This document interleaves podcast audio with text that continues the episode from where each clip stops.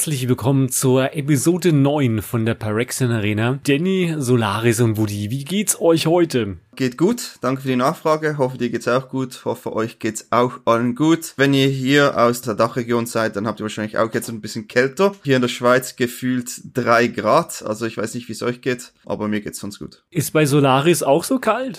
Winter ist ausgebrochen. Das Gute ist, als Streamer geht man ja selten vor die Tür. Also von daher Heizung an und streamen und dann, das heizt halt auch schon ganz gut den Raum auf. Von daher, aber ja, es ist saukalt geworden tatsächlich. Ganz gut, bisschen müde wie immer. Ihr kennt das ja. Das Streamerleben am Tag drei Stunden Magic spielen und sonst nichts zu tun haben, ermüdet einen unglaublich. Also Schlimm. von daher. Schlimm. Oder gibt's welche, die zuschauen, Woody, oder? Zuschauen, ja, natürlich. Natürlich. Drei Stunden am Tag? Immer, mindestens. Ich habe Solaris und Danny immer offen den ganzen Tag, egal ob die online sind oder nicht. Ah, du bist es. Das heißt, du hast dann auch bei diesem F2K-Turnier zugeschaut? Ich muss leider zugeben, das habe ich krankheitsbedingt verpasst. Ich lag echt im Bett. Also auch ich habe jetzt die letzten Wochen sehr, ja doch zwei Wochen davon relativ krank im Bett gelegen. Oh, das ist nicht gut. Es wird kein Corona gewesen sein, also von daher äh, klassische Grippe, Erkältung. Ich war einfach platt. Das heißt aber, Solaris und Danny waren nicht platt. Die waren aktiv bei diesem Turnier, würde ich sagen. Ja, F2K, mega nice Experience. F2K United, auch größtenteils von Danny hier aus dem Podcast initiiert. Ein unfassbar großes Streamer-Turnier mit allem, was Rang und Namen hat und mir. Ähm, das war tatsächlich ein super cooles Turnier. 40 Leute ähm, das hat mega Bock gemacht. Das war eine, das war eine tolle Organisation. Äh, es waren sechs Runden Swiss und dann Cut auf die Top 8. Aber um mal das, damit anzufangen, allein schon das, was im Vorhinein passiert ist, man hat sich so ein bisschen wie so ein VIP gefühlt.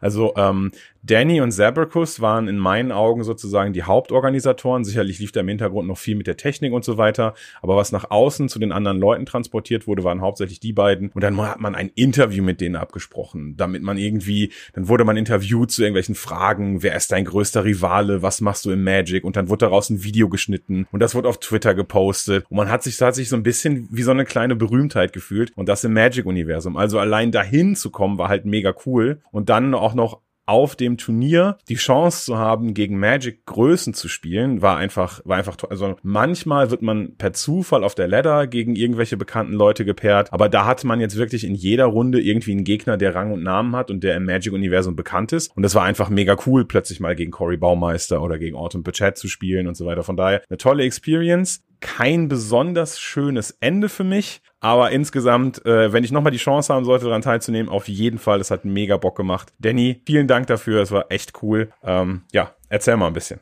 Ja, äh, war cool, dich dabei zu haben. Ja, hab gesehen, du warst 4-2, Tiebreaker, äh, Loss in die Top 8, war mega knapp, Zehnter, also definitiv super knapp. Es war eine riesen Experience für mich auch. Ähm, ich habe es ja gecastet im Vorfeld, wir haben das ja auch schon ein paar Monate vorher schon geplant und ich habe es ja euch immer wieder ein bisschen geteased. Im Großen und Ganzen bin ich mega zufrieden. Die F2K-Leute waren mega zufrieden. Ähm, wir hatten mehr Views wie Channel Fireballs. Wir waren knapp an Magic hinten dran. Also wir hatten peakmäßig hatten wir über 3000 Views. Das war halt schon sehr nice. Wir waren auf Twitch Frontpage. Das hat sich ein bisschen geholfen. Aber das allgemein, das Turnier, es war mega cool zu casten. Und ich denke auch, wir hatten ein bisschen Glück, dass Standard-Meta eigentlich so ist, dass fast jedes Deck eigentlich jedes Deck bieten kann. Und als ein Car also für mich als Caster war das halt mega wichtig, weil dann muss ich nicht immer die gleichen Games casten, oder wie bei Omnef damals, das wir auch hier besprochen haben. Und für mich war es mega cool zu sehen, wie halt da die besten gegeneinander spielen und dann die Interviews waren alle mega toll und ja, also es war einfach eine riesen Erfahrung für mich und da wird nochmal ein Turnier kommen. Ähm, definitiv, das war unser erster Durchlauf ähm, das wird wahrscheinlich Anfang Jahr stattfinden, dann kommen noch die Details. Und dann kommt wahrscheinlich noch was Größeres. Auf das, auf das arbeite ich jetzt momentan hin. Und äh, ja, Solar ist sicher auch am Start. Sneak dich da sicher safe in. Ich, ich freue mich drauf und ich hoffe, euch hat's gefallen, die die zugeschaut haben.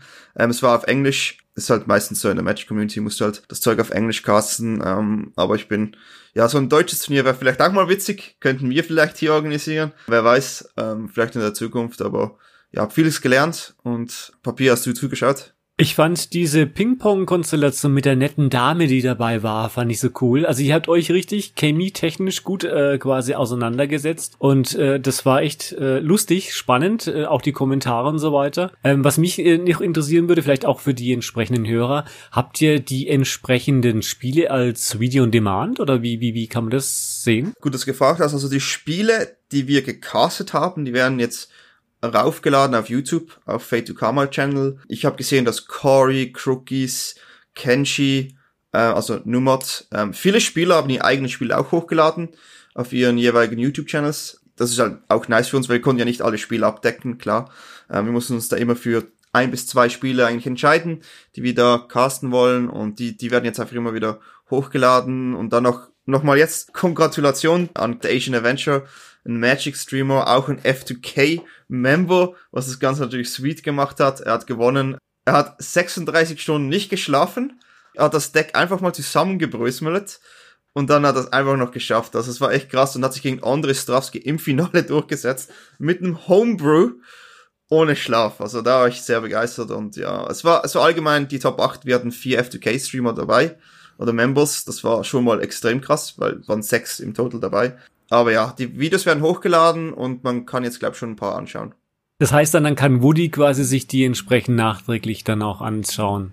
Werde ich, werde ich definitiv tun. Also das Einzige, was ich bisher halt gesehen habe, war die Statistik. Da auch nochmal mein Beileid an Kai, wenn ich es richtig gesehen habe, war er neben dem Gewinnerdecker das einzige, die mir Control. Also eigentlich gar nicht so schlecht dabei von der Idee des Decks.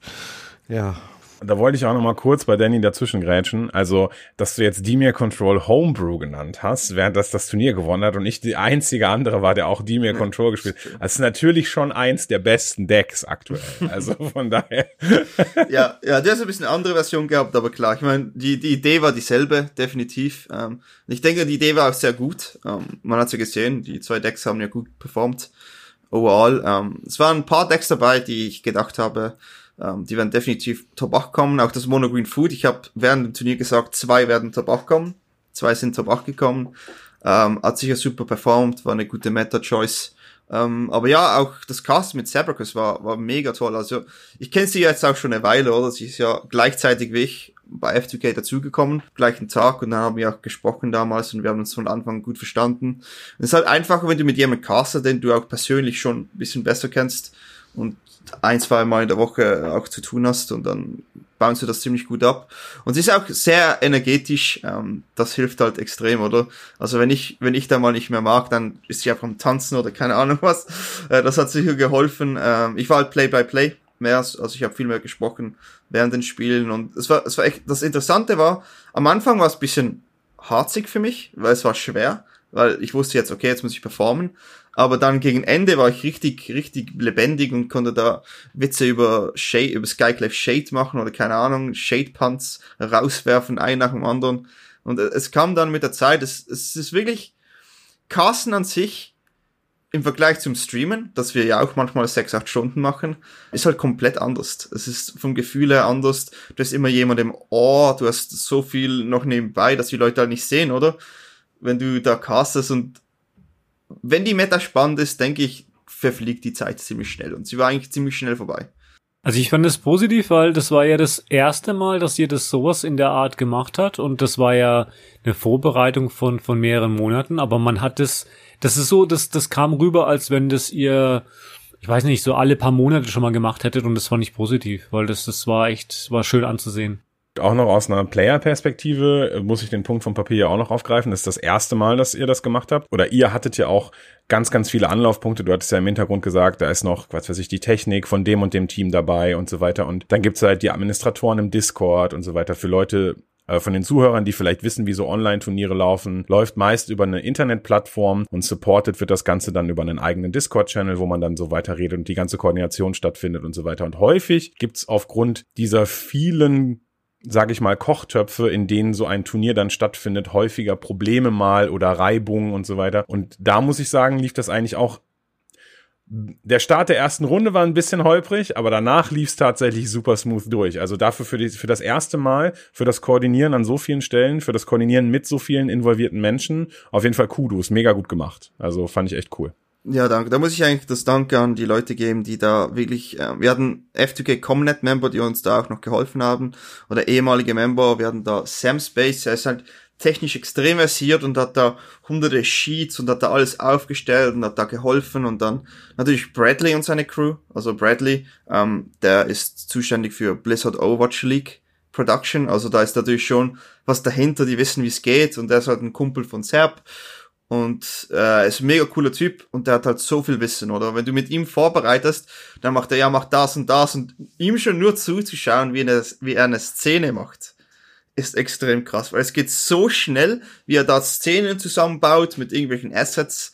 Also ich war, ich war mega positiv überrascht. Und es war noch krass, wir hatten eigentlich einen anderen technischen Direktor, der ist dann abgesprungen, aber wir hatten da schon noch über einen Monat Zeit. Also wir hatten da noch Glück, dass wir dann jemanden gefunden haben. Und ich, ich bin jetzt ganz ehrlich froh, dass der abgesprungen ist, weil ich denke, das wäre nie besser geworden. Wie jemand, der so viel Erfahrung hat, auch mit, mit anderen Spielen oder jetzt Overwatch League.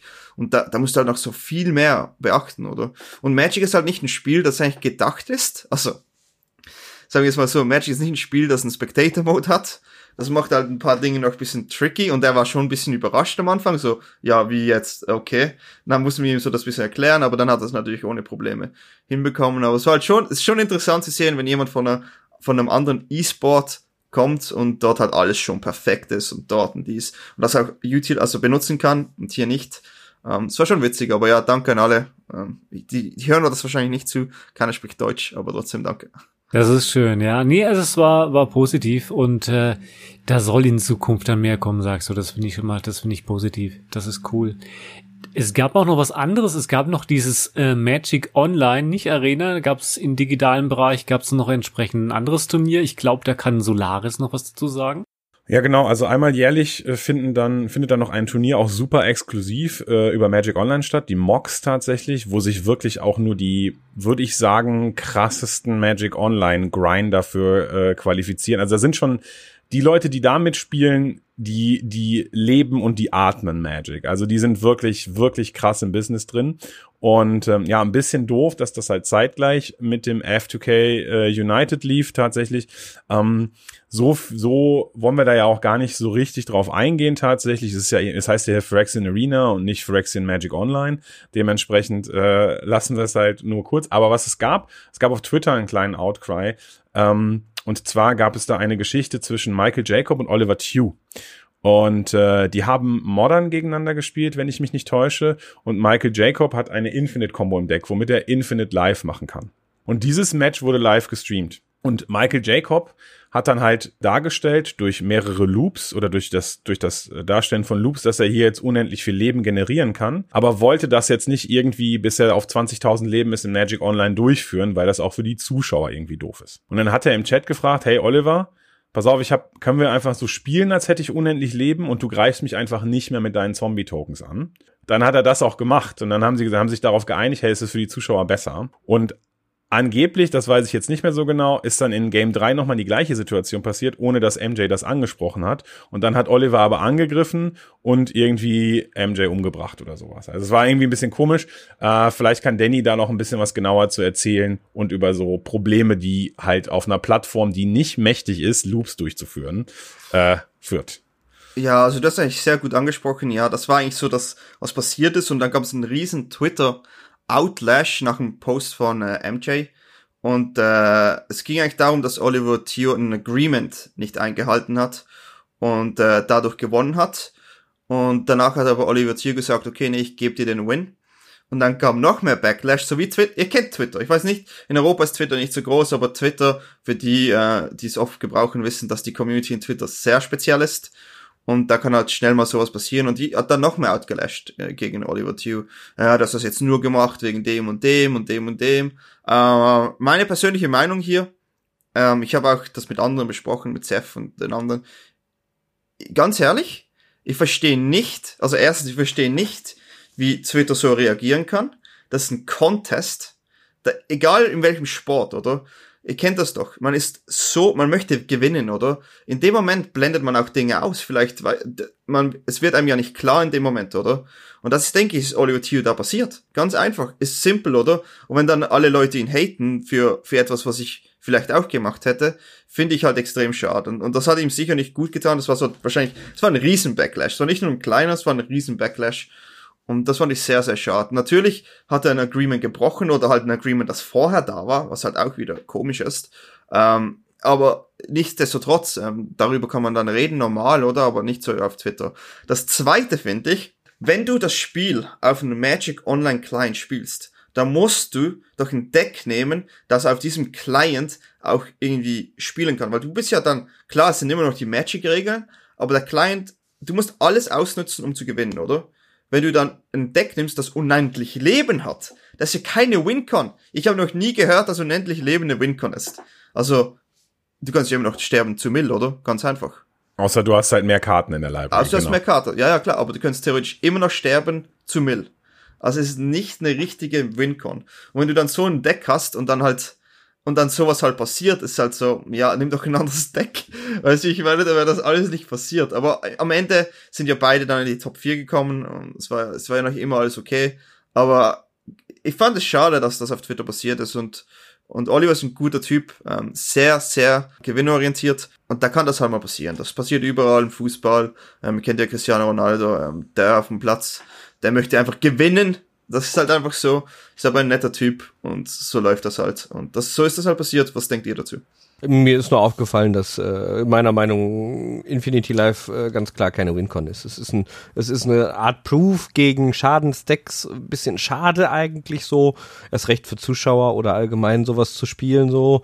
Ähm, ist natürlich absolut legitim, würde ich jetzt keinem irgendeinen Vorwurf für machen, aber ist natürlich sehr schade, wenn jemand sowas spielt und damit Infinity Life da steht ähm, ja, ein reines Schadendeck hat da natürlich eigentlich instant gegen verloren, wenn nicht noch irgendwas Besonderes passiert. Von daher bisschen schade für den Fun-Faktor, aber, aber absolut legitim. Aber in dem Sinne, in dem Sinne finde ich keine Wincon. Also das, das ist ja so eine Sache, die ich zum Beispiel an Commander mag, dass du einfach durch den zusätzlichen Schaden, äh, Commander-Schaden, dann ist es irrelevant, wie viel Leben du hast, äh, oder, oder welche Möglichkeit da noch besteht, während, während Poison-Counter, also Infekt. Und, äh, aber das musst du auch erstmal als Gegner dabei haben in deinem Deck und als Wincon ausgerufen haben, beziehungsweise ausgedacht haben. Ähm, schade. Schade mit Infinity Life, aber ist legitim. Ich finde Infinity Life immer so ein speziell. Ich habe das mal so, so, so ein ähnliches Deck in Arena gespielt. Äh, das war jetzt nicht Infinity, aber das waren, ich weiß nicht, 30.000, 40.000 Leben. Also es war schon, es war schon viel. Das Problem ist halt, die Zuschauer sitzen dann da halt irgendwie teilweise in eineinhalb Stunden für ein Spiel und ich sag einfach mal, das ist no fun. Also wer sowas spielt, du kannst das mal zum Testen spielen. Finde ich ja mal interessant, dass du sagst, okay, lass uns, wollen wir das zusammen spielen? Und der Chat sagt, cool, machen wir mal eine Arena, mal schauen, wie das ausschaut. Aber wenn du das dann als als Match spielst, finde ich das wäre für mich ein No-Go. Oder was? Wie, wie sieht es Solaris? Ähm, also für, jetzt mal außerhalb der ganzen Surroundings, die da auf Twitter und so weiter passiert sind, ist für mich tatsächlich der relevanteste Punkt. Ähm, da ich selber nicht gesehen habe, kann ich es natürlich nicht genau beurteilen wenn sie gesagt haben, in Game 1 oder wo auch immer das das erste Mal passiert ist, du pass auf, gilt dieses Agreement jetzt für immer, wenn das passiert, dann ist es von Oliver Tew scheiße. Wenn sie aber sagen, jetzt in dieser Situation, du, ich mach jetzt Infinite Life, kannst du jetzt nicht mit Zombies angreifen, damit wir uns, was weiß ich, alles Mögliche ersparen, und Oliver Tew sagt, okay, dann gilt das für mich halt für dieses eine Mal. Und dann, da ist so der, da ist so der Scheidepunkt. Also ich finde, da, dadurch, dass Oliver Tew gesagt hat, pass auf, ich mach das jetzt, geht er keinen Vertrag ein, dass er es grundsätzlich immer machen muss. Also von daher, äh, schlussendlich müssen die beiden das entscheiden und das ist sicherlich auch eine Auslegungssache. Hey, wenn Michael Jacob das so und so gefragt hat, meint er damit natürlich jedes Mal bla bla bla. Äh, finde ich persönlich, finde ich einfach schwierig, schwierig zu beantworten. Ich ja, ich, ich persönlich würde es so sehen, wenn sie es vereinbart haben für immer, ist okay. Wenn sie es nicht vereinbart haben für immer und ich Oliver Tew bin und das Spiel gewinnen will, will ich vielleicht auch einfach das Spiel gewinnen. Also, ja, es ist egal wie es war, es war nicht der beste Move von Oliver Tew. Das ist natürlich Fakten. Der weiß das natürlich auch selber. Nichtsdestotrotz denke ich, dass halt das wirklich passieren kann, oder? Ich meine, in, in einem competitive Umfeld, da kannst du einfach mal tunneln. Da tunnelst du für einen Win, da gibt's Geld und alles und danach wird dir dann vielleicht klar, okay, das war jetzt vielleicht nicht der beste Move, den ich da gemacht habe. Aber generell, ich meine, das ist ja ein Client, oder? Sollten da nicht theoretisch, wenn ich Oliver Chu gewesen wäre, habe ich gesagt, okay, mach dir Leben. Mach Leben. Mach mal. Da gibt's ja einen Timer. Du könntest ja theoretisch mit einem Timer gewinnen. Ich meine, die Timer waren, glaube bei acht, acht Minuten oder zwei Minuten, habe ich gesagt, mach mal Leben. Mach du mal. Weil der hat ja da tausend Zombies gehabt, sowieso. Ich meine, der, der hat schon noch Schaden reindrücken können. Ich hätte einfach mal, einfach mal den Gegner Leben machen lassen, weil eine Wincon wäre ja dann durch Zeitgewinn, weil das im Kleinen so ist, das ist ja immer noch ein Wincon. Und wenn jemand halt so ein Deck hat, dann würde ich den einfach machen lassen. Natürlich ist es blöde für den Broadcast, wenn da jemand acht Minuten lang einfach so die gleichen Knöpfe drückt. Aber im Allgemeinen finde ich, du musst den Kleinen ausnutzen, oder? Wenn du einen Kleinen gewinnst, oder verlierst, ist halt so. Ist halt jetzt Magic Online, es ist ja nicht Magic Tabletop. Das ist ein bisschen anders, oder? Wenn du Magic Online Turnier hast, gibt's die Magic Online Regeln. Wenn du ein Magic Tabletop Turnier hast, gibt's die Magic Tabletop Regeln. Natürlich, die Grundregeln sind gleich, aber das Environment ist different. Ist anders, oder? Also, ich denke, das hätte man da auch noch beachten müssen. Also ich kann da auch noch mal ergänzend zu sagen zu der Ein Ein Einlage da von Kai gerade. Ich habe es jetzt leider auch nicht gesehen, hat er absolut recht mit. Ähm, man weiß nicht, wie es formuliert war, ob es klar zu erkennen war, ob das jetzt eine dauerhaft gültige Vereinbarung ist oder eine einmalige Anfrage gewesen ist. Zum einen und zum anderen ähm, ist auch die Frage, wie ist diese Infinity zustande gekommen? Äh, liegt die als als klar erkennbare Kombi auf dem Tisch? Oder ist es eine Beding bestimmte Bedingung, die man, die man, die man nie, eventuell ein, ein ergänzendes Teil dazu nicht sehen kann und nicht weiß, wann das auf der Hand hat, wann der damit starten kann? Dann ist dann die Frage für das zweite, äh, woher soll der wissen, dass da Infinity Live schon wieder im Raum steht? Ähm, ganz, ganz klare Sache. Also, wenn man es nicht klar sieht, weiß ich auch nicht, wie man darauf hätte reagieren können. Aber ich habe es halt auch nicht gesehen. Und äh, ergänzend dazu zu Danny sehe ich genauso. Ich meine, es ist natürlich schade, dass man so einen Timer hat. Ich gehe oft genug im Magic Online am Timer tot, äh, dass man da einen Timer hat. Und ich denke auch, der ist eher technisch bedingt in dem in dem Programm implementiert als äh, als ernsthafte also die Option hätten sie wahrscheinlich eingebaut aber du kannst die Zeit nicht auf unbegrenzt setzen weil irgendwann die technische Seite da von dem Client einfach nicht mehr mitkommt und abschmiert. Ich denke deswegen ist sie implementiert aber das ist nicht der Fakt. Die Environment wie Danny gerade schon sagte ist halt so gegeben und mit der muss man so arbeiten wie sie da ist. Und ich persönlich hätte auch einfach gesagt mach doch ich greife normal an, ich mache hier keine sonstige Vereinbarung. Mag, mag schade sein für die Zuschauer, aber wenn man, wenn man kompetitiv denkt, ist die Zeit, der Zeitfaktor in dem Fall definitiv eine der möglichen Wincons. Und dann hätte ich es ganz knallhart drauf angelegt und gesagt, mach doch, mach doch. Wenn du mit deiner Zeit besser hinkommst, dein Leben zu machen, als ich den Schaden für, in, in dich reinzudrücken, dann mach das und wir gucken, wer das bessere Zeitmanagement dabei hat. Zum Abschluss würde ich noch zwei auflockernde Geschichten zu Infinite Combos mal eben kurz dazu geben. Äh, dann können wir das Thema, glaube ich, auch abhandeln. Äh, ich habe früher gerne im Modern Birthing Pod gespielt. Da gab es auch Infinite Life Combos. Und in der Regel, wenn man das halt im Real Life macht und sagt, pass auf, komm, ich habe hier Kitchen Things, Viscera Seer und irgendwas, was Marken verhindert, müssen wir das jetzt noch zu Ende spielen. Und dann war da halt so ein Typ, der hat halt keine, der hat halt irgendwie ein paar Kreaturen gelegt, ein paar grüne Kreaturen, die waren alle 5-5 oder sowas. Ich habe gesagt, ich habe jetzt 30 Millionen Leben und dann gehen wir in den nächsten Zug und er sagt, okay, Attack für 12.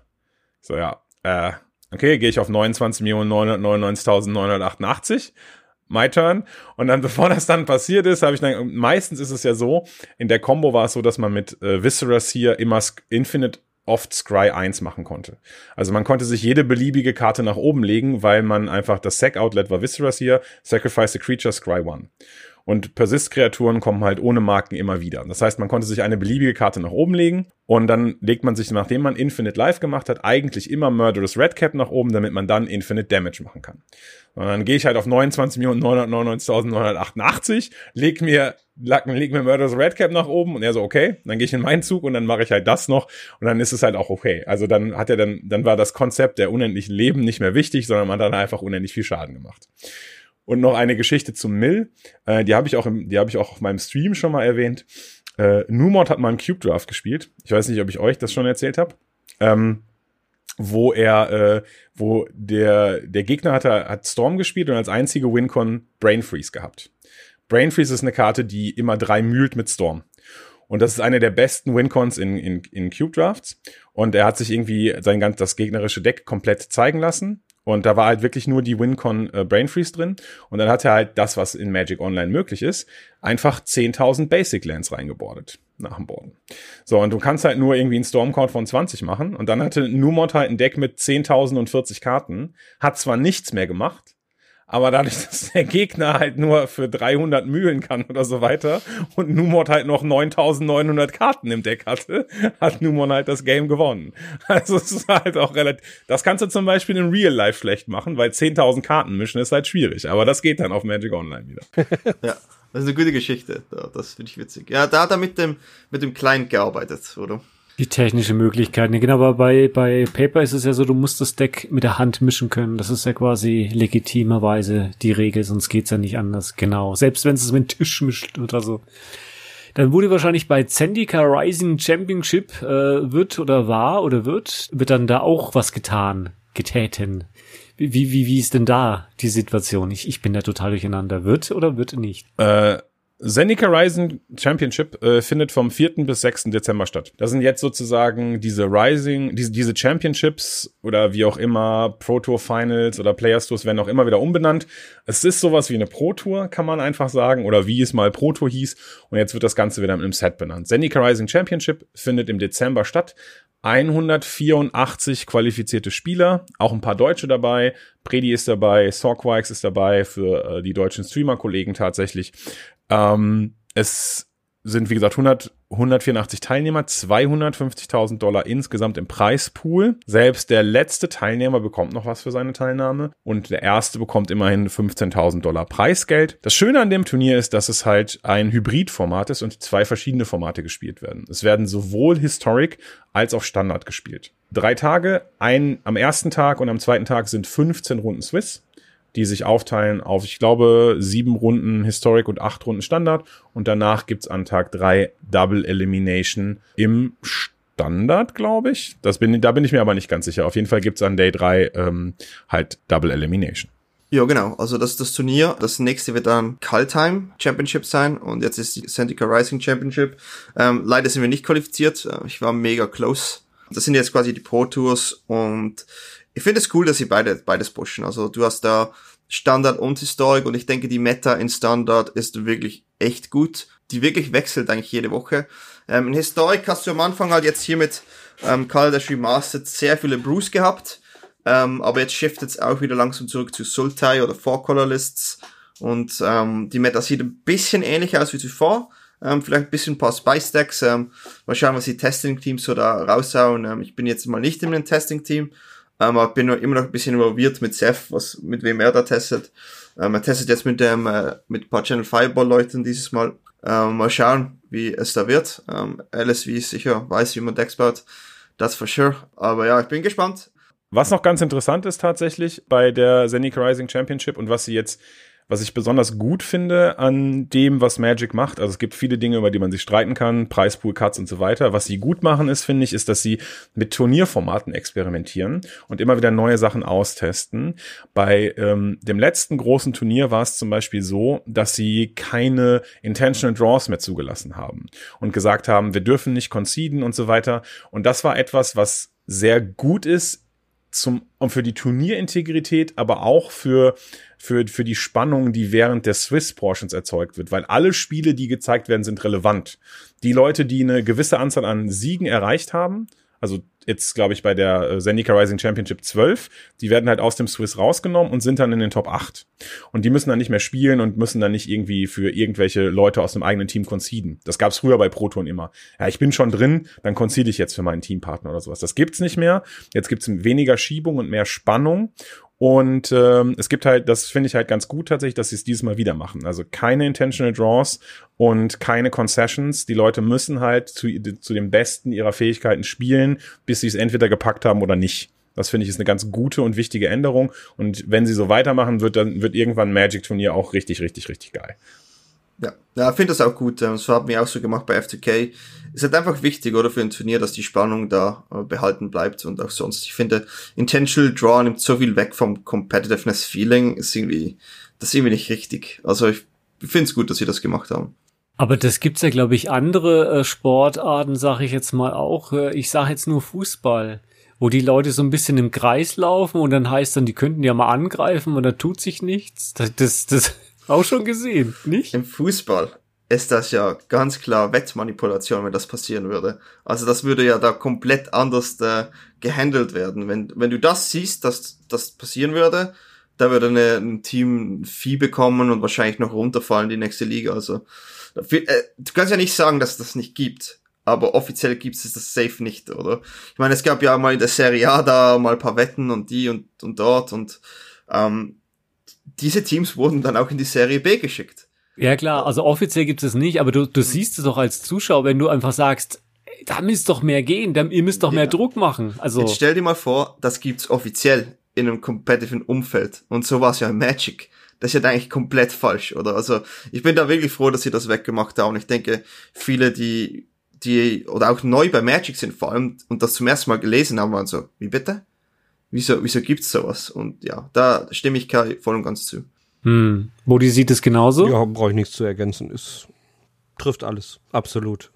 Zum nächsten Thema haben wir auch noch Historic mit Color Dash. Da sind ja die neuen Karten dazu gekommen. Ich weiß nicht, hat da Danny Inputs bezüglich, was sich da so getan hat? Da habe ich definitiv Inputs. Also, wenn ein neues Set rauskommt, da kann man natürlich sagen, dass am Anfang viele sehr experimentell unterwegs sind. Ähm, da kannst du halt noch nicht so sagen, dass es ein klares Meta oder ein neues Meta-Deck gibt. Ähm, es gab paar Decks, die haben sich da ein bisschen herauskristallisiert, die definitiv gebufft worden sind. Das sind eigentlich Aura-Decks ähm, speziell weit weiß, schwarz, weiß, blau, denke ich, sind so die bisschen besseren neuen Decks, aber die gab es schon vorher.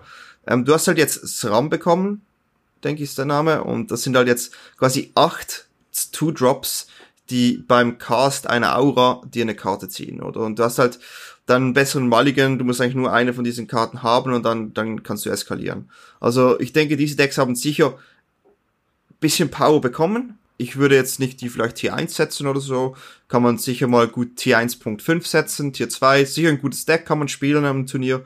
Ähm, denke ich, ist da. Ähm, andere Decks, ich denke Mono Rot hat äh, definitiv ein bisschen äh, an Power gewonnen. Er ist auch nicht das beste Deck, aber kann man ohne Probleme spielen. Jetzt mit der 4 Mana Chandra aus Kaladesh, die ist äh, ein Stable in anderen Formaten, genauso jetzt auch wie in Historic. Eine gute Karte. Ich denke jetzt persönlich, die zwei besten Decks, die ich jetzt momentan sehe, wäre einmal Rakdos Sacrifice. Das ist nach meiner Meinung das Beste wahrscheinlich. Die neue Karte, die da dazugekommen ist, ist unter anderem auch äh, Chandra.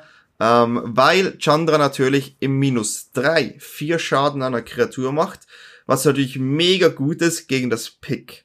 Also Sultai hat ja lange das Pick gesplashed für vier Mana, eine 4-4. Das aber macht, dass man nichts mehr sac sacrificen kann, basically. Und wenn du jetzt halt eine, eine gute Antwort darauf hast, in Chandra, macht es natürlich wieder einfacher. Aber äh, nichtsdestotrotz, ähm, Sultai oder auch dieses Four Color Turbo Pick oder wie man das auch immer nennt, ähm, die Decks sind immer noch gut. Also ich denke, die zwei Decks sind momentan nach meiner Meinung so Tier 1. Und dann kann man es natürlich vielleicht tackeln mit irgendwelchen Coco Decks, ähm, Collected Company Decks, ähm, oder halt eben Mono Red. Ähm, ich denke, Blue White ist ein bisschen schwächer geworden.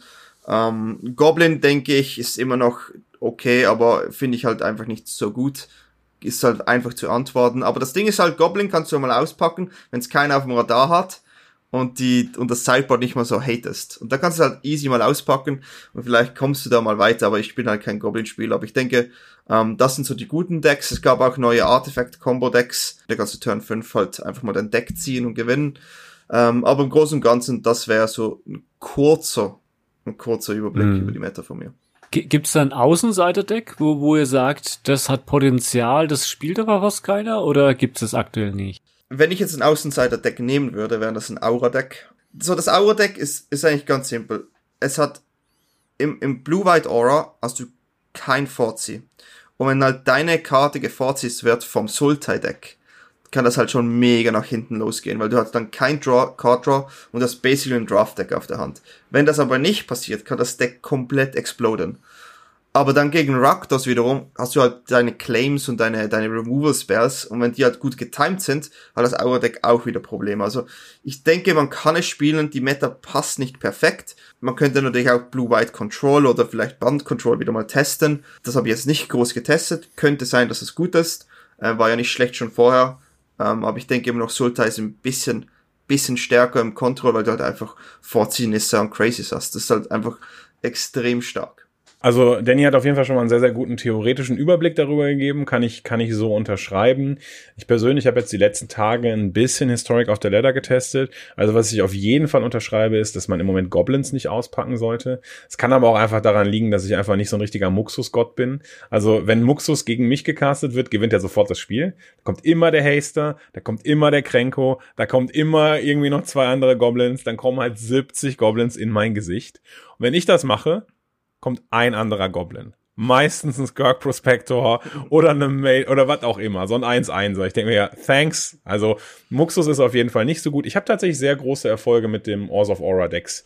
Ich habe Blau-Weiß jetzt noch nicht getestet wieder. Das war ja mal als Ginky, da, Ginky ist ja richtig abgegangen mit, mit Blue-White Auras, war auch Nummer 1, glaube ich, auf der Ladder damit. Oder Andre hat sehr viel gezockt. Andre, ah, genau. Und ich habe halt Ors of Aura, jetzt bin ich irgendwie, also bin auch irgendwie in den Top 100 Mythic damit reingekommen. Finde ich sehr gut. Ähm, ich, was so halt, äh, Papier hat ja noch, noch nach so Außenseiter-Decks gefragt. Was ich ab und zu sehe und auch gute Draws haben kann, ist so ein Mardo Vehicles Deck. Da kommt es dann immer so ein bisschen drauf an, wenn es einen, guten Bomat Kurier Draw hat und so weiter. Aber das ist sehr Draw-dependent, wird ab und zu gespielt. Mono Black Agro habe ich jetzt ein bisschen rumfliegen sehen tatsächlich. Das ist auch eher ein Außenseiter, der ist einfach nicht so teuer, kann man kann man spielen, aber das verliert halt auch gegen gegen viele Decks und äh, ich, ich stimme ich stimme Danny da voll zu, dass man mit Auras Decks auf jeden Fall nicht gegen irgendein Deck mit Claim und Mayhem Devil spielen möchte. Dann ist man relativ schnell genatzt.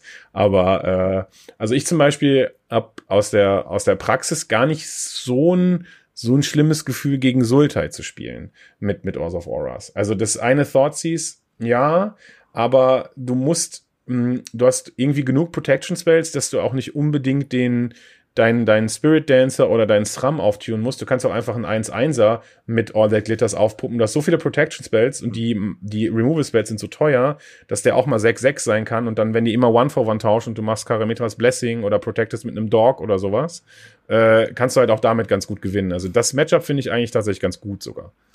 Ähm, das ist interessant, ja. Ähm, ich würde das Pre unterschreiben, weil früher war es so, dass Sultai nicht gegen einen Azorius Aura Deck spielen wollte, ähm, weil da die Meta halt extrem Goblin war. Oder du musstest halt da Gasts mainen und Karten mainen, die du definitiv nicht wolltest. Jetzt mainst du halt vier Pushs.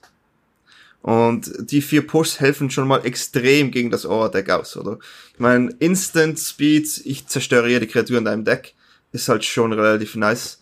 ähm, ich denke, wäre es die gleiche Meta und die, die Control Decks müssten immer noch so wie früher Sideboarden oder, oder halt das Deck bauen, würde ich ganz klar sagen, Aura ist immer noch super in Favor, aber es fühlt sich halt nicht mehr so wie vor. Also, als Sultai-Spieler ist es jetzt besser geworden, gegen ja, dieses Deck zu spielen. Das stimmt auf jeden sagen, Fall, hundertprozentig, ja. ja. Hm, okay. Wie schaut's im Standard dagegen aus? Hat sich da was verändert, standardtechnisch, gegenüber jetzt Historic? Also im Standard ist es so, dass die Meta immer noch sehr offen ist. Es gibt klar Decks, die ähm, besser positioniert sind. Ist halt mega interessant, weil die Meta wechselt wirklich alle Woche. Und ich würde jetzt spontan mal sagen, dass Gruul ziemlich outgehatet wurde. Würde safe kein Gruul mehr spielen. Das Deck, das quasi Gruul übernommen hat, würde ich jetzt mal sagen, ist Timo Adventure. Ja, Timo Adventure. Kein Claw mehr, aber immer noch Timo Adventure äh, mit Obosh ähm, wird sehr oft gespielt. Es gibt auch Timo Ramp wieder, das auch mehr ähm, Success hat in letzter Zeit. Aber da gibt's halt immer noch Demir Rogues. Demir Rogues ist so ein versatile Deck, dass jede Woche eine neue Version ra rauskommt. Jetzt wird wieder Sun Seraph gespielt und ich denke, das ist auch die korrekte Version. Ähm, dieses Deck finde ich extrem gut. Ähm, das Mono Green Food würde ich auch ganz oben äh, reinsetzen, was auch, also Mono Green Food, die Adaption von Rogue und dieses Timo Deck alle drei sind gut gegen Gruul, nach meiner Meinung nach. Und das war halt der Main-Grund, wieso dann Gruul ziemlich rausgehatet wurde. Das gleiche war auch mit Esper Doom. Ich war ja ein langer Esper Doom-Spieler. Ich würde das jetzt nicht mehr die T1-Liste setzen. Vielleicht T2. Ähm, gutes Deck. Aber auch das wurde ziemlich rausgehatet bei den Ugin-Decks und bei den Timo-Decks. Ähm, also die Meta shiftet, man weiß nie, was als nächstes kommt, aber ich denke, Monogreen Food, Timo Ramp oder Adventures und dann vielleicht Rogue sind momentan die besten Decks. Natürlich kann man immer wieder mal ein anderes Deck da reinsparken, das keiner auf dem Radar hat, oder? Das funktioniert sehr gut in Standard, weil halt da nicht so, so viele Karten sind. Das ist halt einfach mal ein bisschen zu targeten und ein Deck zu bauen, das du einfach wirklich für Targets haben möchtest. Aber ja, das wäre so eine Kurzübersicht auch. Hm. Nächstes Thema wäre noch, gibt's noch dieses Historic Brawl Event mit äh, entsprechendem Inhalt. Da kann, glaube ich, Solaris mehr drüber sagen. Ich habe da, wie man so schön sagt, den Überblick total verloren. Ja, das ist ja auch so ein bisschen unser Job in der Zwischenzeit. Von daher wäre schlecht, wenn wir darüber nicht reden könnten. Also von daher, ähm, ja, Historic Brawl ähm, wurde auch im State of the Game angekündigt. Ist jetzt tatsächlich ein einwöchiges Festival, was den, was Historic Brawl zelebrieren soll tatsächlich. Also äh, Historic Brawl für die Leute, die es nicht kennen, ist so eine, würde ich sagen, abgespeckte Variante des des Commander-Spielens. Äh, man holt sich, man wählt sich einen Brawlisten aus, einen Commander aus, ähm, der die Farbidentität des Decks vorgibt. Wir spielen hier 60 Karten-Decks und äh, bauen da ein Deck rum. Historic bedeutet, dass jede Karte, die äh, jemals auf Arena erschienen ist, äh, da reingepackt werden kann und man kann das Event halt eine Woche lang zocken und äh, da gibt's halt dann so ein paar äh, Cosmetics, die man auf Arena dann freischalten kann für irgendwelche Karten und so weiter, um das, um das zu gewinnen. Ähm, ich habe das auch gespielt tatsächlich. Ich habe äh, Nicole Bolas Dragon God gespielt und äh, Jarok. Äh, das sind so die Karten, mit denen man, mit denen ich sehr viel anfangen kann. Ich hatte sehr viel Spaß damit tatsächlich. Ich bin ja normalerweise kein Brawl-Spieler, sondern eher so auf der Ladder zu finden. Aber was für verrückte Sachen da entstehen, ist schon extrem lustig ich hatte einen Start, da dachte ich mir, das kann ja nicht wahr sein, tatsächlich. Das war irgendwie äh, Turn 1 Pelt Collector, Turn 2 äh, Winding Constrictor, dann ist der Pelt Collector schon mal 3-3. Ja. Und dann habe ich irgendwie, weiß ich nicht, noch eine Karte gelegt, die nochmal den Pelt Collector triggert und selber auf sich Marken legt. Äh, und dann war der Pelt Collector 5-5 und ich hatte einen 4-4er liegen und einen Winding Constrictor Turn 3. Also ich habe irgendwie 100 Power Turn 3 gehabt. Das war unfassbar lustig. Und ähm, das hat schon Bock gemacht. Also das ist etwas, womit ich mich wahrscheinlich nicht ewig beschäftigen kann, weil auch einfach mir der äh, das Deck bauen einfach zu kompliziert ist. Also wenn ich jede Karte nur einmal reintun kann, dann muss ich ja total viele, muss ich ja total viele Karten im Kopf haben, die gut sind. Dann nehme ich mir halt irgendwie den, den nehme ich mir Nicole Bolas, dann bin ich Grixis Farm und dann kann ich mir alle Grixis Karten, die es gibt, angucken und muss das auf 60 cutten. Es ist einfach, also es ist wirklich kompliziert, hat, macht aber Spaß. Es ist eine sehr schöne Abwechslung weil der Spirit von Brawl in meinen Augen eben nicht so competitive ist, ist das eine schöne Abwechslung dazu, dass man halt diesen, boah, ich muss jetzt gewinnen, ich muss das beste Deck spielen, Tier 1, ich muss in die Top 100 reinkommen und ich muss irgendwie das und das gewinnen. Und auf Brawl ist man einfach so, hey, ich spiele einfach ein cooles Deck, mir macht das Bock und ich habe auch sogar Spaß, wenn ich verliere, was bei mir tatsächlich nicht so häufig der Fall ist. Also ich habe mehr Spaß, wenn ich gewinne, aber wenn im Brawl was Cooles passiert, kann ich das auch mehr akzeptieren. Also von daher, ganz cooles Event, läuft halt noch ein paar Tage ich habe es nicht gespielt, habe auch schon Brawl gespielt, habe auch äh, Nico Bolas Dragon God gezockt. ähm, war, es war schon witzig. Also ich muss sagen, es ist schon witzig. Das Deckbauen fühlt sich ein bisschen random an. So, das ist eine gute Karte, den nehme ich rein. Ist halt, ist halt, da ist halt keine Meta, oder? Da muss halt nicht so viel denken im Sinn, gegen was ich spielen werde. Du musst eher denken, wie wird mein Deck funktionieren. Ist halt ziemlich ein anderen Ansatz für mich. Vielleicht gibt's eine Meta, aber ist halt jetzt nicht groß auf Arena jetzt, aber das ist ein anderer Ansatz und das ist noch witzig, weil du halt nur für dich schauen musst. Und du musst nicht denken, ja, aber ich brauche doch dies auf dieser Kurve, weil das könnte das passieren und dann, diese, diese Gedankenschritte gibt's nicht. Du spielst einfach powerful Cards, die gut synergieren, eine einigermaßen gute Curve hast und das finde ich witzig. Also ist gut zum Abschalten, einfach zum Spaß haben kann da auch ergänzend auch nochmal zu sagen, wenn das jetzt gerade dann läuft, ähm, jeder, der bisher noch nichts mit Commander oder Brawl zu tun hatte und aber Arena spielt, nutzt die Gelegenheit, guckt euch das Format an, spielt das Format mal, wie Kai selber gerade sagte, es ist mal was vollkommen anderes, aber bringt halt einen gewissen anderen Spaß dann auch mit sich und man muss auch da sagen, auch da liegen Danny und Kai absolut richtig. Der Deckbau ist natürlich was komplett anderes. So eine, so eine typischen Metabau hast du bei diesem, diesem Format nicht. Und auch wenn ich persönlich als bekennender Commander spiele, ein bisschen schade finde, dass das Format etwas abgespeckt ist, kann ich es trotzdem nur jeden nahelegen, der einfach auch mal ein bisschen andere Spielweisen erleben möchte bei Magic. Unterschreibe ich auch so. Also ich, ich spiele ja auch gern entsprechend Commander. Brawl mag ich auch sehr, weil einfach, du hast da einfach den, den Fun des Tages.